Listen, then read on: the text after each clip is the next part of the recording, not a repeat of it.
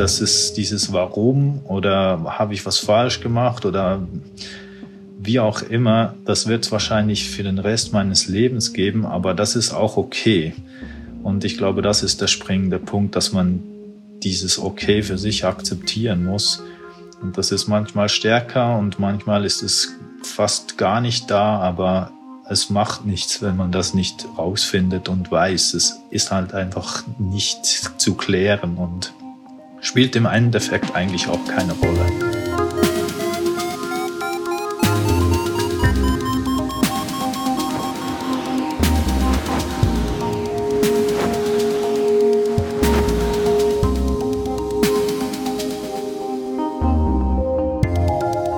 Potsglitz, der Lugleits Podcast. Geschichten aus dem Kosmos des Gleitschirmfliegens. Heute mit Simon von Fischer. Und ich bin Lucian Haas. Das Gleitschirmfliegen kann einen in Situationen bringen, die man niemand wünschen will, auch wenn sie glimpflich ausgehen. Zum Beispiel, du kassierst beim Thermikfliegen in Geländenähe einen großen Klapper. Die Kappe dreht genau in Richtung der Felsen ab. Wenig später findest du dich frei über dem Abgrund baumelnd wieder, nur gehalten von ein paar dünnen Leinen deines Schirms, der sich in drei mickrigen Bäumen auf einem kleinen Felsvorsprung verfangen hat. Dem Schweizer Simon von Fischer ist genau das im August 2021 passiert. Dass der 41-Jährige in dieser 98. Folge von Potsglitz davon ganz lebendig berichten kann, zeigt, die Sache ist irgendwie gut und ohne bleibende körperliche Schäden ausgegangen. Wobei, spurlos wird wohl niemand einen solchen Vorfall wegstecken können. Auch in der Fliegerseele können Narben zurückbleiben. Kleine Verletzungen des Egos oder auch, sagen wir mal, Schlaglöcher in der Begeisterung, die man fortan fürs Fliegen empfindet. Auch das ist Teil des Restrisikos unseres so schönen Sports. Wir blenden es nur zu gerne aus und reden viel zu selten darüber. Es sei denn, man macht es wie Simon und erzählt. Wenn dir der Podcast gefällt, dann unterstütze doch meine Arbeit als Förderer. Wie das ganz einfach und ohne jede Verpflichtung möglich ist, erfährst du auf der Website meines Blogs Lugleits und zwar dort auf der Seite Fördern. Simon, wenn ich es richtig sehe, dann hast du morgen Geburtstag. Das stimmt, ja. Ist das dann eigentlich dein zweiter Geburtstag, den du in diesem Jahr feierst? Ähm, das habe ich schon oft gehört seit dem Ereignis, aber eigentlich ist das immer noch mein normaler Geburtstag. Das andere ist irgendwie irgendwas dazwischen. Wenn man das andere irgendwas dazwischen, wir nennen es mal deinen inoffiziellen zweiten Geburtstag oder sowas. Was ist denn Besonderes an diesem Tag passiert? Ja, an diesem Tag habe ich einfach mein maximales Glück ausgeschöpft, als ich an dieser Felswand hängen blieb und quasi mehr, mehr, oder weniger unverletzt zurückkehren konnte zu meiner Familie und Freunden oder überhaupt generell ins Leben, ja. Du hingst an der Felswand.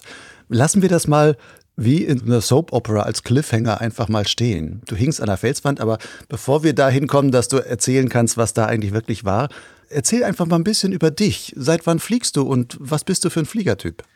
Also ich bin seit 2016 mit dem Gleitschirm unterwegs, habe angefangen, weil ich mich sehr für das Hike and Fly interessiert habe. Ich komme so ein bisschen aus der Ecke Bergsport mit Klettern und Hochtouren und so weiter. Und da habe ich natürlich äh, viele andere kennengelernt, die auch zum Teil mit dem Gleitschirm unterwegs sind. Und mir schien die Variante hochlaufen und runterfliegen eigentlich noch sehr äh, als bequemes Abstiegsmittel. Und ja, es würde mir halt ein paar neue Möglichkeiten eröffnen. So fliegerisch, ich denke, ich bin jetzt nicht unbedingt so der Wettkampftyp. Ich mache das eigentlich vor allem für mich, eben für mich als wie weiteres Tool im Werksport. Ich bin da nicht so kompetitiv unterwegs, sagen wir mal. Das heißt, vom Charakter her steht für dich schon in der Regel Hike and Fly im Vordergrund. Das war das ursprüngliche Ziel, genau. Natürlich ist dann später die Thermik ja, die reißt einem halt mit, wie es der Name schon sagt. Und ja, da kommt man ein bisschen auf den Geschmack so.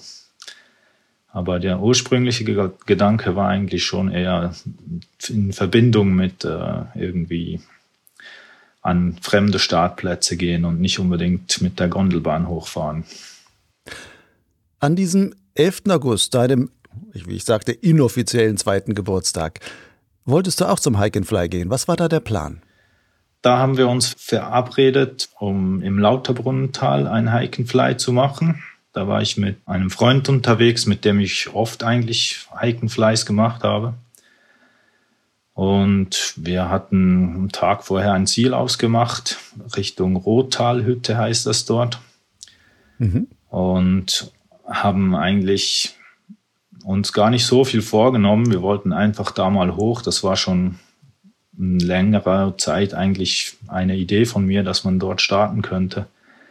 Ja, dann sind wir halt mal los, obwohl das Wetter noch nicht so toll war. Die Prognose war zwar nicht so schlecht, aber es war noch recht bewölkt und auch zum Teil noch etwas feucht, aber wir haben uns deswegen keinen Stress gemacht. Und dann sind wir quasi erstmal ins Restaurant gegangen, weil es halt noch nicht so, die Bedingungen es noch nicht so ähm, zugelassen haben, schon hochzulaufen. Wir haben dann eine Stunde gewartet oder so. Und als wir wieder rausgekommen sind, hat sich die Wetterlage gebessert und die Sonne kam raus und wir wussten, wir haben jetzt noch sicher ja, zwei, zweieinhalb, drei Stunden Aufstieg. Und da wird das Wetter dann schon gut sein zum Fliegen. Und so, so sind wir losgelaufen, ja. Du hast gesagt Lauterbrunnental. Das hat vielleicht nicht jedermann vor Augen. Das ist ja schon ein sehr imposantes Tal von dem, von seiner Talstruktur her eigentlich. Wie sieht es dort aus? Also wenn man von Lauterbrunnen herkommt, kann man eigentlich dieses schöne U-Gletscher geformte Tal sehen, wo rechts und links quasi die Felswände hm, ein paar hundert Meter hochgehen und dann oben erst sich Richtung Gipfel neigen. Man kann viele, viele Instagram-Bilder sehen vom Lauterbrunnental, weil es halt ein bisschen wie ein Märchenland mit Wasserfällen und so weiter. Ist schon ein spezieller Ort dort, genau. Das ist ja auch das, wo, viele Leute dann wirklich dann Basejumpen machen und sowas, einfach weil es da diese schönen Absprungstellen gibt und du wirklich 300, 400 Meter senkrechten Absturz quasi von den Felsen hast, wo du dann einfach ins Tal runterspringen kannst, um dann unten dann immer noch sicher landen kannst. Genau. Das ist halt auch dann meistens für die Gleitschirmflieger ein bisschen eine Aufgabe, wo man sich auch darauf achten muss, dass man nicht kollidiert mit diesen Leuten. Aber es gibt auch ähm, spezielle Vereinbarungen, wann die springen dürfen und wann man auch nicht vor der Felswand durchfliegen soll. Aber wahrscheinlich gibt es ja auch spezielle Absprungstellen, die man dann ungefähr kennt, wo man weiß, da fliege ich dann auf jeden Fall einen Bogen drumherum. Genau. Und eben, es gibt auch vereinbarte Zeiten, wo die Basejumper nicht springen dürfen. Und generell sollte man halt mit dem Gleitschirm dort nicht allzu nah an den Wänden rumfliegen. Nun seid ihr dort hochgewandert. War das wirklich Hochwandern in gewisser Weise am Fels? Oder gibt es im hinteren Teil des Tales, gibt es da auch noch Bereiche, wo man ganz normal wandern kann, sage ich mal. Ja, also wir sind auf der gegenüberliegenden Seite der berühmten Felswand mit den Absprüngen hochgelaufen und die Felswand dort ist jetzt nicht so durchgängig nur Fels wie auf der anderen Seite. Da gibt es auch eigentlich ganz normale weiße, rot-weiße Wanderwege, die da hochführen. Man kann sich das von unten manchmal schlecht vorstellen, aber dann, da gibt's schon einen Weg hoch das war eigentlich wirklich normales Bergwandern, sage ich mal.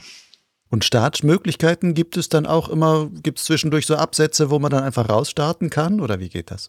Also man muss schon zuerst einige Höhenmeter überwinden, weil es zum Teil felsig und waldig ist. Aber wenn man dann langsam weiter oben ist, dann wird die Neigung auch besser. Also es gibt dann auch zum Teil so grasige Abhänge und so weiter, wo man schon auch gute Startplätze finden kann.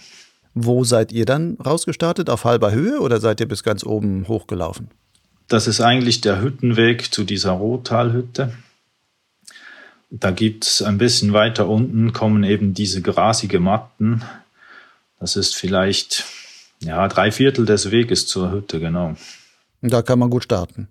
Da kann man super starten. Das ist eigentlich ganz angenehm. Ist auch gut ausgerichtet. Keine Hindernisse und so weiter. Und euer Start war dann auch ganz problemlos? Genau, wir haben zuerst da ein, eine Runde Pause gemacht, weil wir natürlich einen langen Aufstieg hatten und haben zuerst ein bisschen beobachtet, wie die anderen fliegen und also die anderen Gleitschirme, die vor, vor, vor allem von der anderen Seite kamen. Mhm. Und ja, so gegen zwei oder so sind wir dann gestartet mit eigentlich perfekten Be äh, Verhältnissen. Ein bisschen Aufwind, aber nicht zu viel. Und auch aus der richtigen Richtung war eigentlich ganz problemlos. Also die Luft fühlte sich vollkommen angenehm an. Und es war ein schönes Dahinzoren oder leicht thermisch unterstützt dann da, da rumfliegen. Genau, ja. Das war eigentlich so, wie man es sich wünscht zumindest beim Start. Thermisch haben wir gedacht, dürfte es noch ein bisschen mehr sein, erstmal. Aber wir waren ja nicht grundsätzlich zum Thermikfliegen an äh, hochgelaufen, deswegen hat das, uns das eigentlich nicht gestört. Wenn jetzt alles so angenehm war, hat sich dann trotzdem die Lage für dich, sagen wir gewissermaßen aus heiterem Himmel, dann mit einem Mal völlig verändert. Was genau ist da passiert? Wie ist das da, dazu gekommen?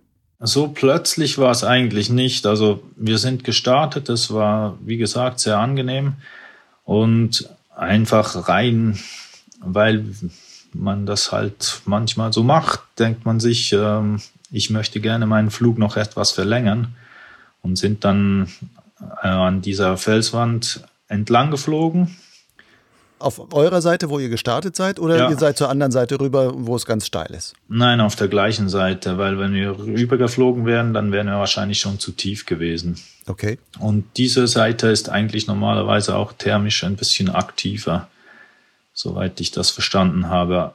Auf jeden Fall war es dann halt irgendwie schon ein bisschen ruckelig zum Rumfliegen. Erstmal haben wir ein bisschen Höhe verloren und dann ist es besser geworden. Aber man, ja, man konnte jetzt nicht einfach so ohne großes Zutun einfach gemütlich steigen. Man musste schon ein bisschen durchhalten. Und manchmal war es auch recht ruckelig. Also es kam dann nicht so plötzlich später, aber es war eigentlich grundsätzlich nicht, äh, ja, es war nicht so extrem, dass ich mir schon vorher gedacht hätte, oh, ich will nur noch weg hier oder so. Das nicht. Mhm halt thermisch bewegt, aber wo man sagt, das ist normale Thermik so ungefähr. Genau, ja. Muss man ein bisschen mitrechnen dort, genau. Beim Weiterfliegen habe ich dann irgendwann eben diesen Tandem vor mir gesehen, der gutes Steigen hatte. Und ich bin dem hinterher geflogen, hatte auch gutes Steigen. Bin dann irgendwo umgedreht, und beim Zurückfliegen an der gleichen Stelle eigentlich ist das dann irgendwo halt stärker gestiegen als vorher. Mhm. Ich habe zuerst das gar nicht so realisiert, was passiert, bis ich dann plötzlich aus dieser Thermik wieder rausgefallen bin und mein Schirm halt ziemlich stark vorgeschossen ist. Und in dem Moment wusste ich eigentlich auch schon, oh, jetzt wird etwas ganz Ungutes passieren wahrscheinlich. du hast den Klapper schon erwartet, so ungefähr. Ja, eigentlich schon. Ich habe aber eher so einen Frontklapper erwartet, was dann leider nicht der Fall war. Es war wirklich die Seite zur Felswand hin, die eingeklappt ist. Was dann genau passiert ist, weiß ich nicht, weil es so schnell gegangen ist.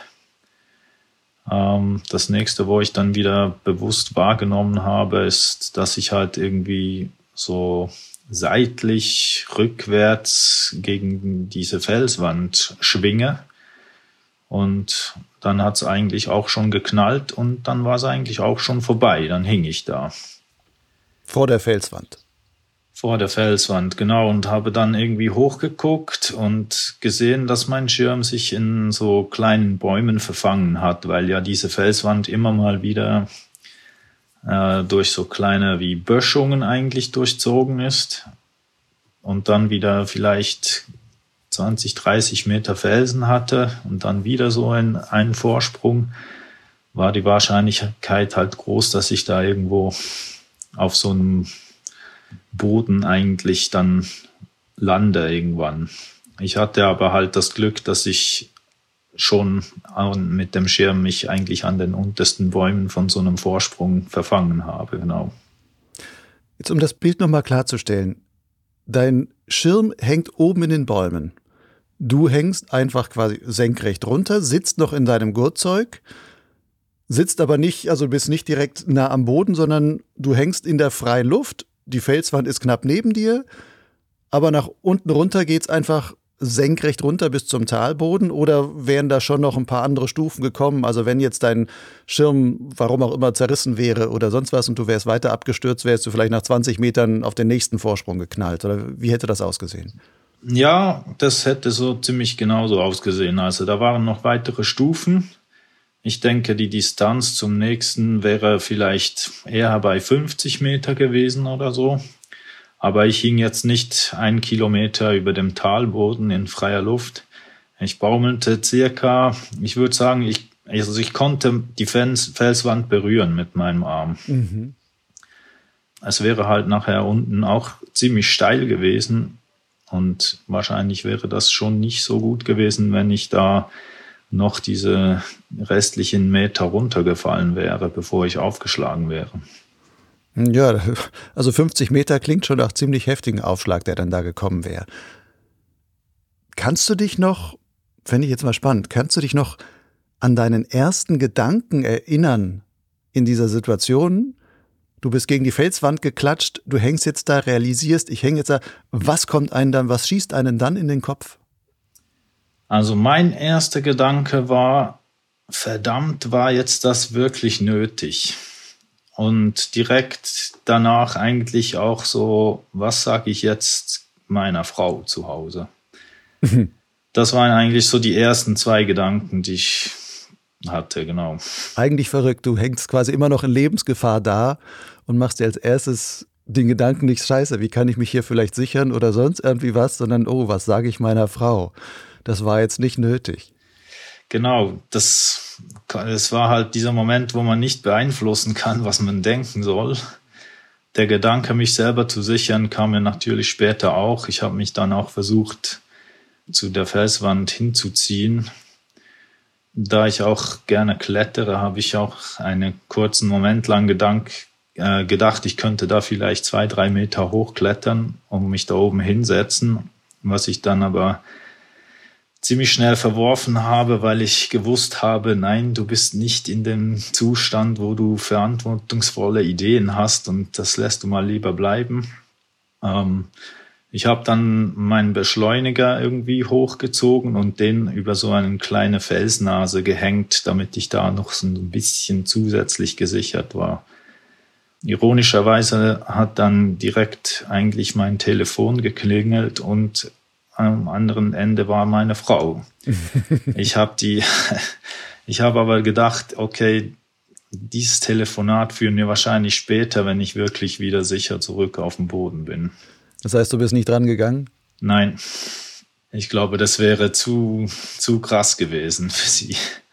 Hatte sie etwas geahnt, dass da irgendwas war? Also habt ihr hm. so eine Connection, dass da ist so, hey, ich muss den mal anrufen? Nein, ich glaube, es war eher so, dass es normalerweise, wenn ich so unterwegs bin, ich mich früher schon wieder quasi melde, dass ich irgendwie gelandet bin oder so. Und an diesem Tag ging es halt ein bisschen länger als sonst. Und sie hat gedacht, sie ruft vielleicht mal an, um zu fragen. Jetzt nicht unbedingt so in, im Sinne von, ist dir was passiert, aber einfach so, um mal zu checken, was, an was ich dran bin quasi. Du hattest gesagt, du warst auch mit einem Fliegerkumpel unterwegs, mit dem du dort hochgelaufen bist. Hatte der eigentlich alles mit angesehen? Also war der so in deiner Nähe, dass der genau gesehen hat, was dir passiert ist? Na, ich glaube, der ist dadurch, dass er halt auch da am Sorn war, hat es so ein bisschen, glaube ich, im Augenwinkel mitgekriegt. Und dann ist er eigentlich schnell rausgeflogen aus die, äh, in die Talmitte und hat ja wahrscheinlich dann nur noch gesehen, dass ich da an dem Baum hänge. Und wir hatten dann auch noch Funkkontakt, weil wir äh, verbunden waren. Er hat mich gefragt, ob ich, äh, ob er irgendwas machen könnte oder so, ob er etwas alarmieren soll oder so. Und ich habe gesagt, ja, eigentlich kann ich das gut auch selber machen, weil ich kam eigentlich leicht an mein Telefon ran und habe dann eigentlich von da aus einfach selber die Rettungsflugwacht alarmiert, genau. Und die hat dich dann aus deiner misslichen Lage gerettet. Genau. Also von da, wo ich hing, konnte man, hatte man eigentlich Sichtkontakt zum Heliport von Lauterbrunnen. Deswegen waren die ziemlich schnell da. Die sind dann erstmal mit dem Helikopter zu mir geflogen, um zu schauen, was überhaupt die Lage ist. Die sind dann wieder weg und später wiedergekommen mit der Longline. Dann haben sich zwei Retter über mir auf diesem Vorsprung abgesetzt. Der eine hat sich an einem Baum gesichert und den anderen zu mir runtergelassen. Und der hat mich dann auch gesichert. Und als wir alle quasi irgendwo festgemacht waren, ist der Helikopter wieder gekommen und hat mich und den Retter, der bei mir war, mit der Longline mitgenommen. Und später dann haben sie noch den anderen wieder abgeholt an dem Vorsprung. Für diesen Flug mit dem Heli, bist du da aus deinem Gurtzeug rausgekommen oder bist du mit dem Gurtzeug mitgeflogen? Die haben die Karabiner eigentlich direkt an meine Karabiner vom Flugzeug eingehängt. Also ich bin eigentlich direkt so dran gehängt worden, genau. Und den Schirm haben Sie dafür dann aber alle Leinen gekappt oder was habt ihr da gemacht? Ja, zuerst war der Plan, dass man den Schirm vielleicht beim Hochgehen noch so ein bisschen mitnehmen könnte. Aber der war so stark verheddert, dass nur noch äh, Leinenkappen etwas gebracht hat. So viel zur Thematik, äh, dass der Schirm dann später reißt oder so. Ich habe mir auch, während ich da am Schirm gehangen bin, habe ich eigentlich gewusst, okay, es hält. Und ich habe jetzt nicht irgendwie Panik gehabt, dass es irgendwie sich die Situation ändern könnte, weil ich glaube, es ist eher in Filmen so, dass dann irgendwie Faden für Faden langsam reißt und am Schluss äh, ja, fällt man dann runter. Ich denke, die größte Belastung ist beim beim Aufprall quasi und wenn es da standhält, dann wird es dann auch weiterhin standhalten. Das war so meine Überlegung. Was ist denn mit dem Schirm passiert? Hängt er da jetzt immer noch oben im Baum? Nein, ein Stück haben sie mir noch geben können im Hangar unten und den Rest haben sie dann später geholt und wahrscheinlich einfach weggeworfen. Und das Stück, das ich noch zu Hause hatte, habe ich dann in einem lokalen Outdoor-Shop eigentlich zur Verfügung gestellt, weil die damit dann andere Jacken und so flicken können. Mhm. Die nehmen den Stoff dann dafür. Genau. Okay, dann kriegt dein Schirm noch ein zweites Leben auf gewisser Weise. Mehr oder so weniger. wie du ein zweites Leben geschenkt bekommen hast, hat dein Schirm dann auch ein zweites. Hast du denn von diesem Aufprall, du bist ja dann heftig gegen diese Felsmauer geknallt, hast du da irgendwelche körperlichen Schäden dann davongetragen, die du vielleicht erst gar nicht gemerkt hast? Ja, also erstmal habe ich gedacht, ich bin komplett unverletzt und habe einfach einen kräftigen Wumms gekriegt. Ähm, hat sich dann herausgestellt, dass ich unten beim quasi beim Notarzt erstmal untersucht worden bin und langsam so ein bisschen von dem Adrenalin runtergekommen bin, dass ich schon ziemlich starke Schmerzen so halt am Brustkasten hatte. Ähm, ich fuhr dann auch ähm, allerdings mit dem normalen Auto irgendwie zum Spital.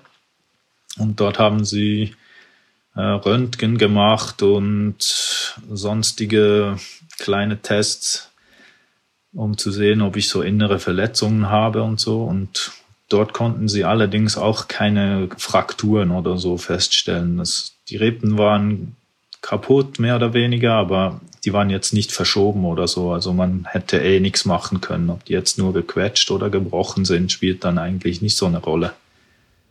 Die wachsen dann irgendwie wieder sauber zusammen. Ja, da kann man nicht wirklich viel machen. Früher hat man manchmal noch so eine Art Korsett gekriegt, damit man beim Atmen den Brustkasten nicht so sehr bewegt.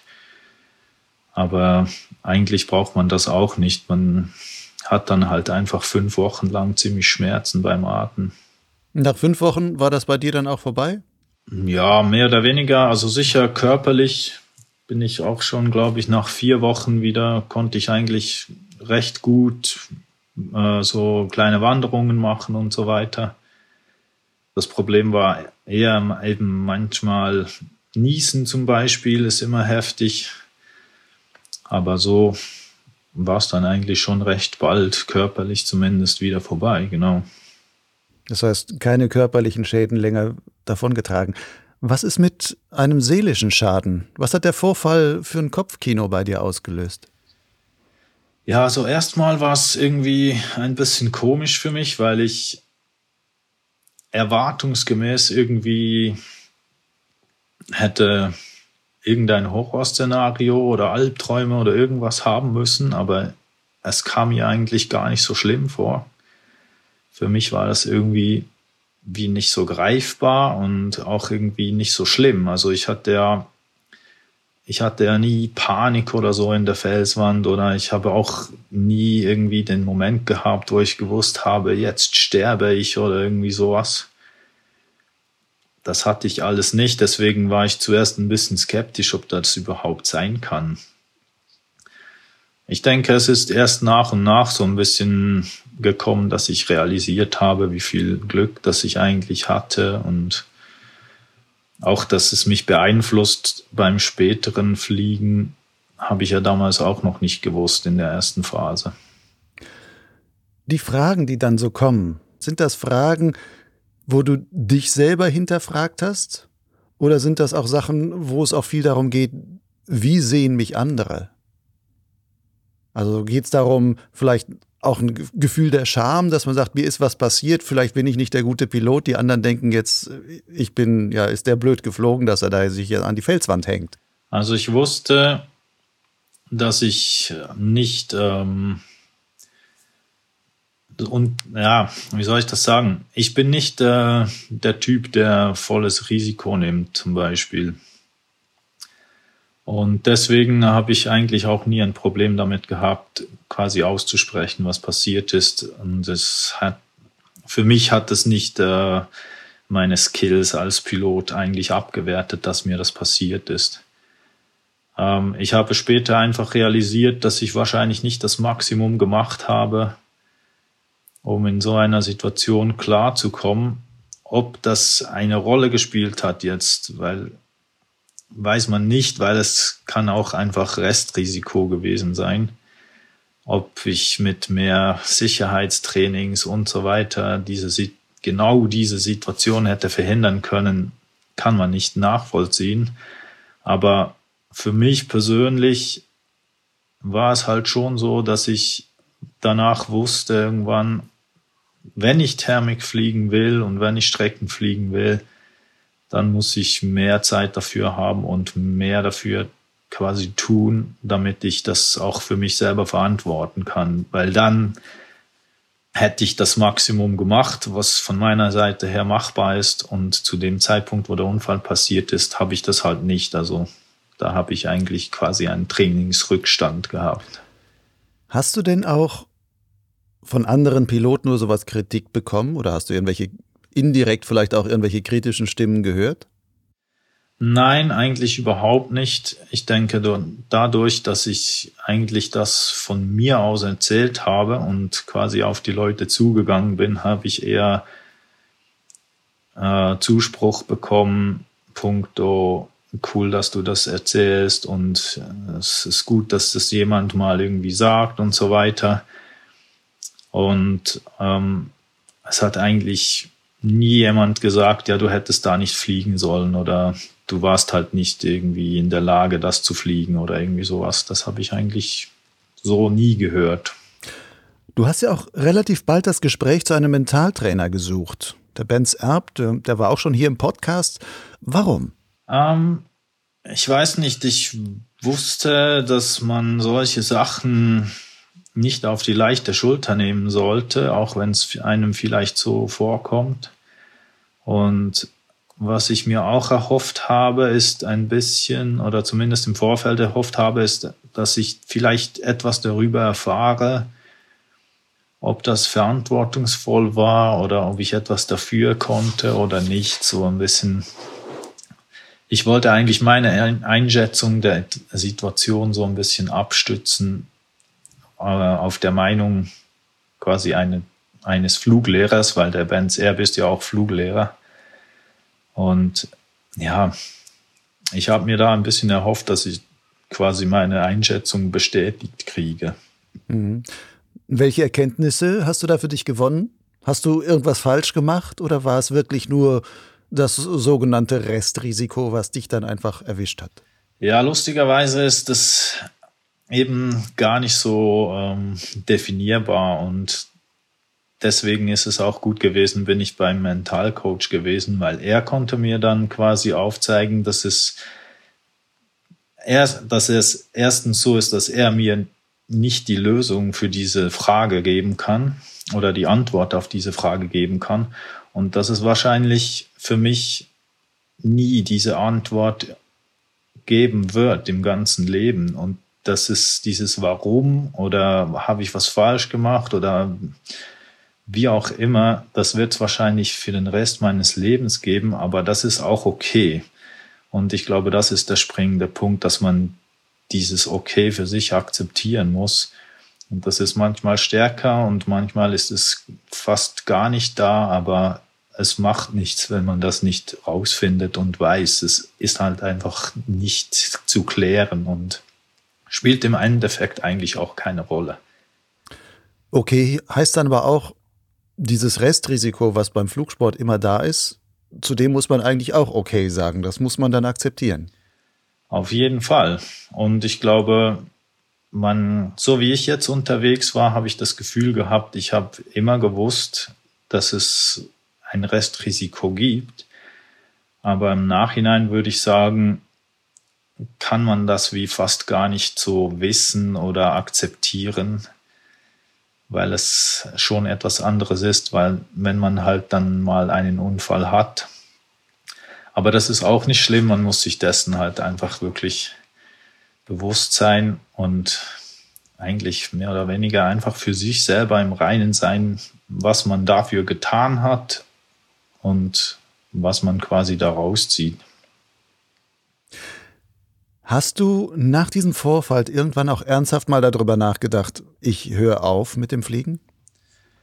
Erstmal gar nicht. Erstmal war es für mich wichtig, dass dieser Unfallflug nicht der letzte Flug war. Weil ich, ich habe ja nicht irgendwie etwas falsch gemacht beim Starten und mich deshalb irgendwie ausgehebelt oder irgendwie sowas. Ich war einfach mehr oder weniger zur falschen Zeit am falschen Ort vielleicht mit ein bisschen zu wenig Skills, aber das sei mal dahingestellt. Aber es war nicht das, das Fliegen an sich, das quasi für mich gefährlich war, sondern dieses, ich habe es immer verglichen mit, wenn du in einem Fluss schwimmst, dann ist es halt gefährlicher, als wenn du irgendwo an einem ruhigen See vom Steg aus ins Wasser gehst. Und deswegen ist die Option Hikenfly für mich halt immer noch da gewesen, weil ich wusste, dass in ruhiger Luft habe ich bisher nie Probleme gehabt und da habe ich auch genug Skills, um das so zu betreiben, dass es eigentlich für mich verantwortbar ist. Und deswegen wollte ich halt auch unbedingt nochmal fliegen gehen. Das bist du auch. Wann war denn dein erster Flug dann wieder? Mein erster Flug war im Januar. Da bin ich dann einen Tag lang mit meiner ehemaligen Flugschule mitgegangen und habe gleichzeitig auch noch gerade einen neuen Schirm getestet, wo ich mir vorstellen konnte, das wäre was für die Zukunft. Also einen leichten A-Schirm. Und wie erwartet eigentlich hat sich dieser Tag auch sehr gut angefühlt eigentlich. Also ich habe nicht beim Fliegen Angst gehabt. Klar, beim Starten war es schon kurz ein bisschen aufgeregter als sonst, aber ich denke, das Gefühl hat man auch, wenn man mehrere Monate nicht mehr geflogen ist und dann wieder am Startplatz steht, dann ist man auch aufgeregter als sonst, wenn man viel, viel fliegen geht. Das war eigentlich ein, ein sehr schönes Erlebnis, zu merken, dass ich diese Situation auf jeden Fall richtig eingeschätzt habe, dass mir das nichts ausmachen wird und ich auch nicht irgendwie in der Luft irgendwie Angst habe oder irgendwie so. Und seither fliegst du auch wieder regelmäßig? Ähm, ich habe seither ungefähr vielleicht fünf, fünfmal oder fünf Tage gehabt, wo ich fliegen war. Einmal habe ich noch einen Schirm getestet, später im März. Da habe ich so vier, fünf Flüge an einem Tag gemacht. Ähm, später habe ich auch ein, zwei Hikenflies noch gemacht und jetzt die letzten Monate war es wieder ein bisschen weniger.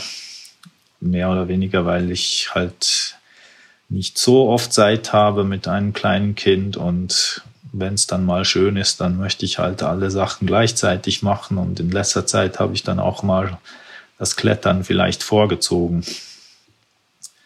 Aber ich habe sicher vor, wieder fliegen zu gehen. Du hast einen kleinen Sohn. Genau. Ich kenne ein paar, die, als sie kleine Kinder bekommen haben, gesagt haben, da, ich fliege jetzt lieber erstmal nicht mehr oder sowas. Das wäre aber für dich kein Grund. Ja, mittlerweile nach dem Unfall vielleicht wäre es eher ein Grund, aber auch wieder hier vor allem, weil ich nicht so viel Zeit dafür aufwenden kann, wie ich das gerne würde, um für mich selber zu sagen, jetzt bin ich verantwortungsvoll unterwegs. Und nicht unbedingt, weil ich jetzt finde, das Fliegen ist plötzlich wegen dem Kind viel gefährlicher geworden.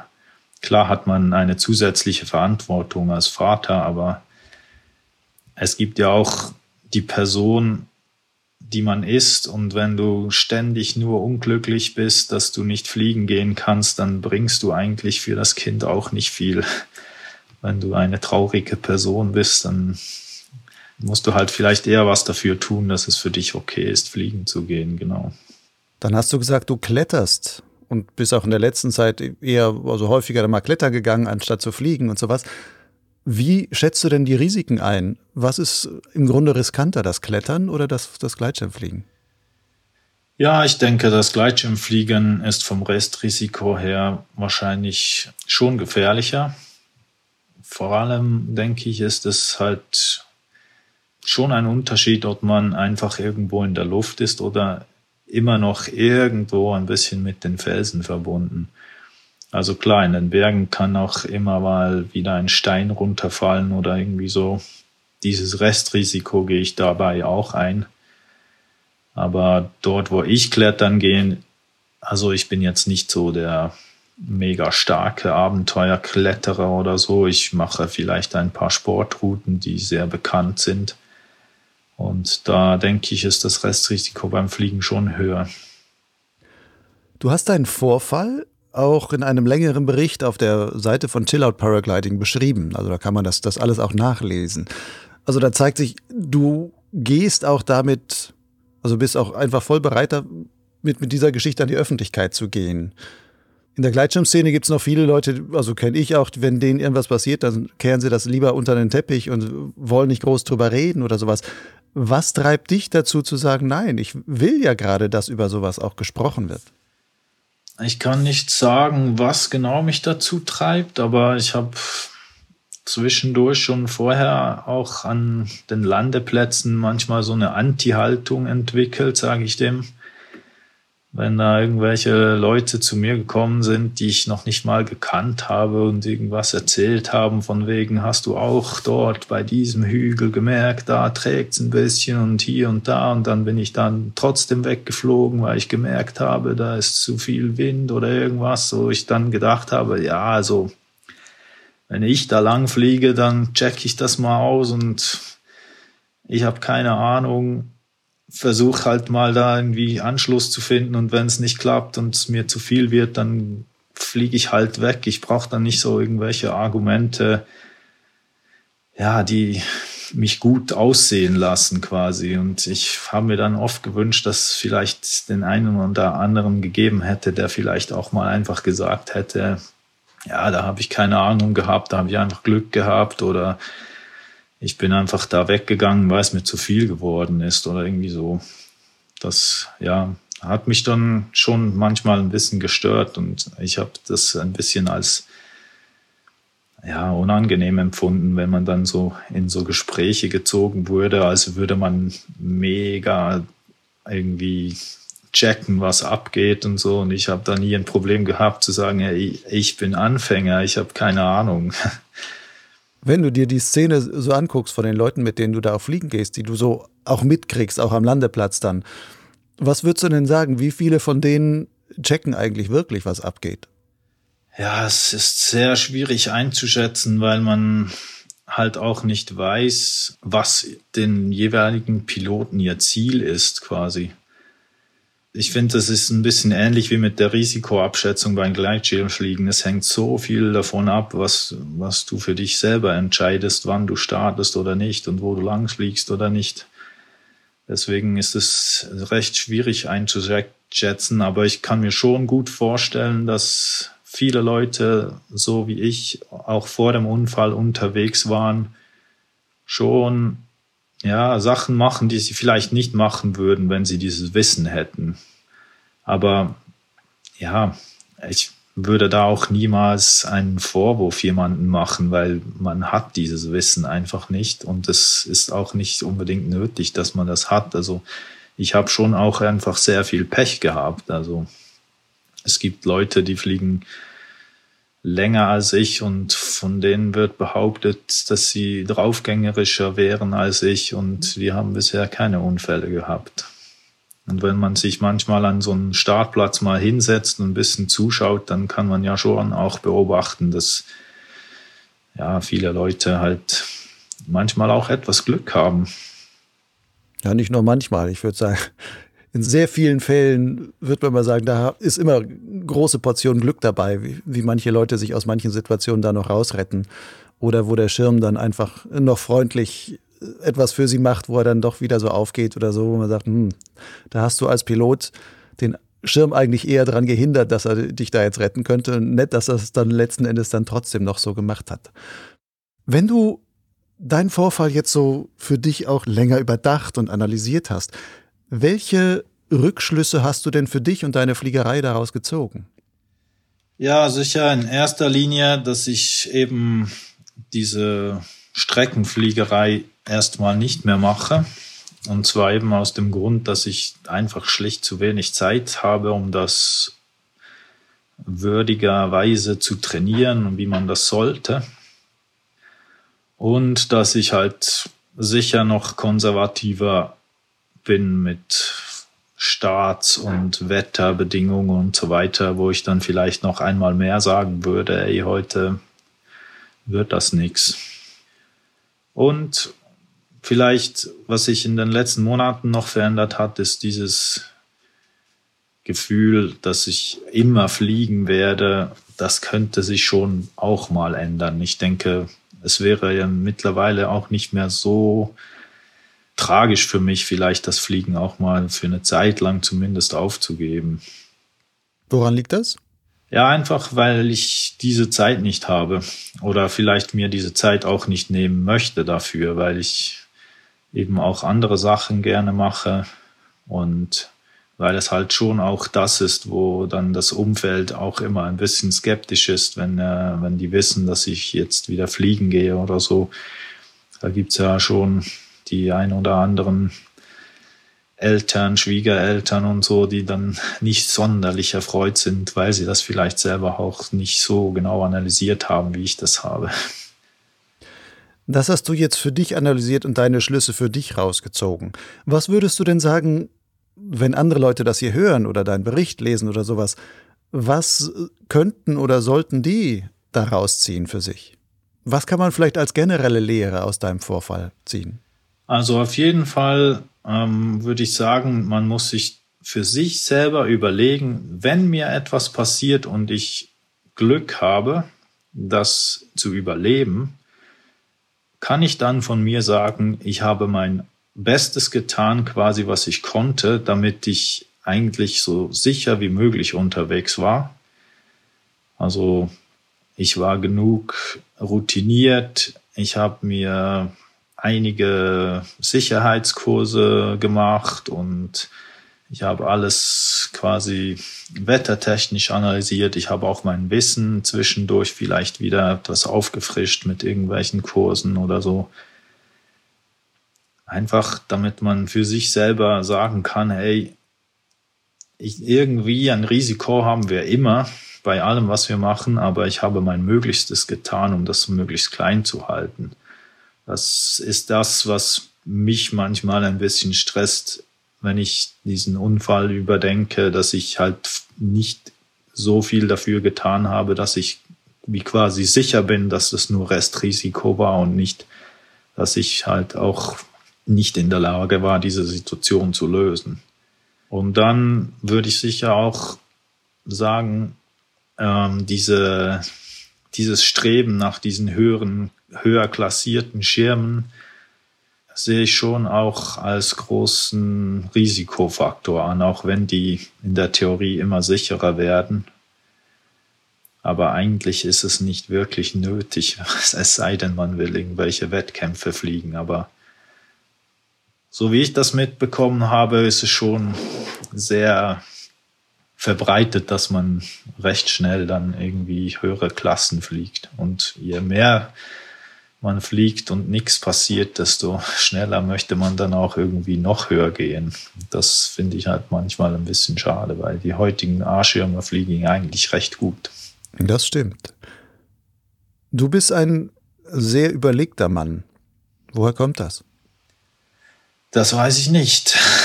Da müssten man ich weiß nicht, vielleicht meine Eltern fragen oder ja, ich weiß nicht. Ich habe manchmal die Tendenz, so Anti-Haltungen zu entwickeln, wie ich das vorher schon angetönt zu haben. Wenn jemand tausendmal sagt, er hört dieses eine Radio am liebsten, dann möchte ich am liebsten das extra das andere Radio hören. Oder irgendwie so, ich weiß nicht, ich, ich möchte da immer am liebsten so selber bestimmen, was ich gut finde und was nicht. Ein bisschen gegen den Strom schwimmen? Ja, auch. Aber jetzt nicht äh, in extremer Form. Ist das dann auch, dass du sagst, hm, es wird so wenig darüber gesprochen, gerade deswegen will ich darüber sprechen, um ein Exempel zu setzen? Ja, auf jeden Fall. Diesen Gedanken habe ich sicher schon dabei auch gehabt, dass wenn ich etwas quasi hergeben kann, dann möchte ich es umso mehr. Wenn jetzt dein Beispiel Schule machte und ganz viele Leute jetzt anfangen würden, von ihren kleinen und größeren Vorfällen zu erzählen und welche Fehler sie da gemacht haben oder das analytisch zu betrachten und sowas, würdest du dann sagen, weil du sagst, ich schwimme immer gegen den Strom, nicht immer, aber gerne gegen den Strom, dann mache ich es halt nicht mehr? Oder wärst du dann etwas, wo du sagst, na, das ist jetzt eine tolle Entwicklung? Ja, also es geht mir überhaupt nicht darum, dass jeder jetzt möglichst viel, jedes kleinste, jeden kleinsten Vorfall irgendwie in die Welt hinausschreit. Was ist, ja, ja, es geht mir eher darum, dass man einfach nicht unbedingt dieses Kompetitive immer haben muss. Und dass man auch eben mal einfach nur Glück haben kann, ohne dass man sich dessen irgendwie schämen muss oder dass man selber für sich irgendwie das Gefühl habt, dass man deswegen irgendwie ein schlechter Pilot ist oder so. Das ist, es geht auch eigentlich über das Gleitschirmfliegen hinaus. Also ähnliche Diskussionen führt man ja auch, wenn man zum Beispiel als Mann Teilzeit arbeitet, dass man dann irgendwie nicht für die Familie sorgt und so weiter. Einfach dieses ganze von der Norm abkommen ist immer irgendwie schlecht und deswegen Nein, jeder ist einfach so, wie er ist und die meisten sind eigentlich nicht genau so, wie es diese gesellschaftliche Norm vorgibt, dass alle sind. Und deswegen finde ich es halt gut, wenn man drüber reden kann und wenn das viele machen, dann weiß man dann auch, dass halt, ja, dass man selber auf jeden Fall überall reinpasst, ohne dass man sich verstellen muss. Hast du noch einen fliegerischen Traum? Ähm, ich habe mir eigentlich diesbezüglich nichts vorgenommen. Ich würde eigentlich gerne einfach weiterhin noch an ja, dieses, dieses Genießen halt weiterhin machen können, dass ich Feierabendflüge in Sonnenuntergänge und so weiter, das würde ich mir sicher noch bewahren wollen für die Zukunft. Aber sonst habe ich eigentlich keine, keinen speziellen irgendwas, einen speziellen Flug oder so, den ich mir noch erfüllen möchte. Feierabendflüge in Sonnenuntergänge. Das ist ja eigentlich wahrscheinlich das, was die meisten Piloten auch letzten Endes mit am meisten genießen können, wenn sie es dann haben und dann für sich auch so zulassen und nicht sagen, es muss der, der Riesenstreckenflug sein, sondern es sind häufig diese kleinen Flüge, die eigentlich die Seele streicheln und von denen man dann für sich einfach was, was Tolles rauszieht.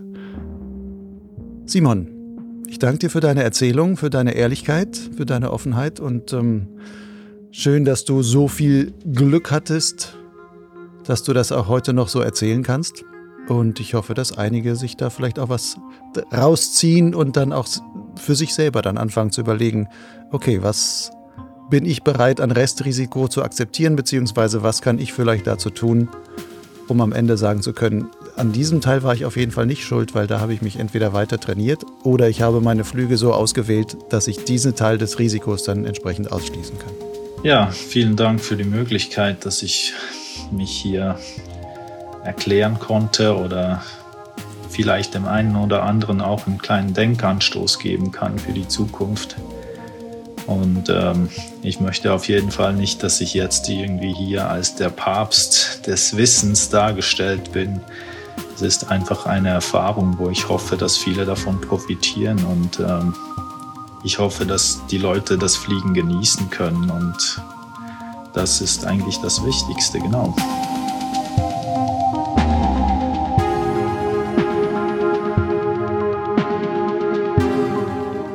Potsglitz ist der Podcast des Gleitschirmblogs Lugleitz.